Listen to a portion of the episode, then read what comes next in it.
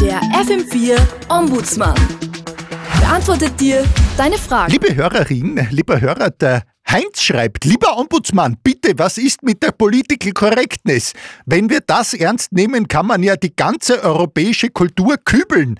Die Gedanken waren doch alle sexistisch und rassistisch und alles von den alten Griechen bis heute. Soll man das jetzt wegschmeißen und ersetzen durch diese kaputt korrigierte Sprache von heute? Also lieber Heinz, äh, grundsätzlich eine Sprache die du nicht verstehst, ist nicht kaputt. Also du musst sie vielleicht erst lernen. Das kann man sagen. Wenn der Brite zum Beispiel sagt Thank you, dann äh, hat er sich nicht versprochen. Er meint schon auch Danke, er benutzt nur andere Laute dafür. Das äh, musste ich nicht äh, verzweifelt machen. Zum Thema Europa, ja, äh, man könnte schon sagen, wir haben den europäischen Saft, in dem wir schmoren, runter reduziert zu einer köstlichen Essenz, deren Raffinés jetzt aber leider kein Mensch mehr bemerken kann. Aber wegschütten, das käme einem überheblichen äh, Urteil von gigantischem Ausmaß gleich, weil äh, man hat ja vielleicht nur nicht aufmerksam genug gelesen. Wer weiß, ob in den Buddenbrooks nicht doch ein Schlüssel zum besseren Verständnis der Klimakatastrophe Katastrophe steckt. Wer kann wirklich ausschließen, dass die Ilias und die Odyssee uns nicht doch optimal auf eine digitale Zukunft vorbereiten? Und wie viele Menschen haben Erich Kästners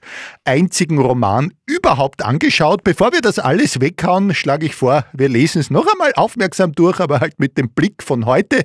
Und äh, bis wir uns dann entschieden haben, was davon für die Gegenwart überhaupt relevant sein kann, gibt es sicher schon wieder eine neue Gegenwart und wir müssen wieder von vorne anfangen mit Lesen. Wenn du mich fragst, das ist eine herrliche Vorstellung. Servus! Der FM4 Ombudsmann. Und alles ist wieder gut.